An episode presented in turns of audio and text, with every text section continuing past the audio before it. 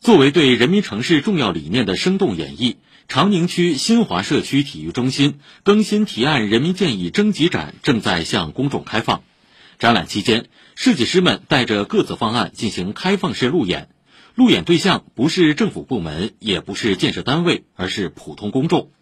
家门口的社区体育中心该如何改？具体又要改什么？专业设计师与社区居民合力商议，充分互动。请听报道。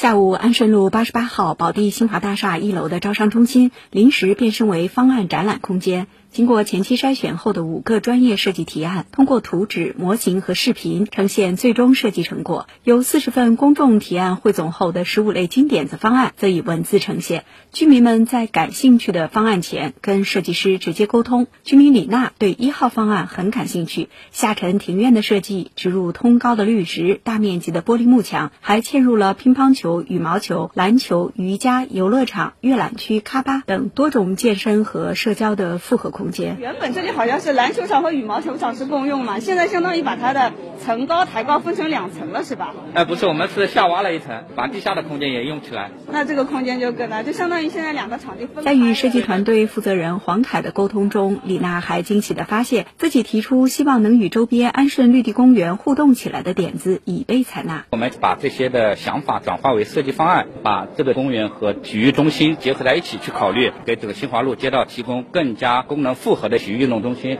新华社区体育中心是由上世纪六十年代三层厂房改造而来的室内场地，费用亲民，备受居民喜爱。但经过十多年的开放，场馆设施老化，更新被提上日程。为了建设居民满意的体育中心，去年底长宁首次面向全球专业团队以及普通公众征集更新方案，公众参与热情超出新华路街道办事处副主任杨乐锦的预期。在为期一个月的征集过程当中，我们收集了有四十条。这些金点子并不是一句话两句话，有明确的一些功能设施，还有以后的运营提出有理有据的一些建议。而前期收集到的一些金点子，给了设计团队不少灵感，并融入到设计中。此次路演现场，居民们不少新的建议，又给了设计师新的启发。周杰团队带来的四号提案中，盘在建筑二楼外的 C 型跑道收获不少点赞，但居民的建议也不少。居民就提出来，这个跑道设计的很好，但是它不环通，一来一回有可能要碰撞，还有这个跑道上面是否应该有顶棚的覆盖啊？我觉得都是很好的一些建议，我们后期的这个设计中可要充分考虑的。到本月底展览结束前，公众仍然可以来此看展览、提建议并参与投票，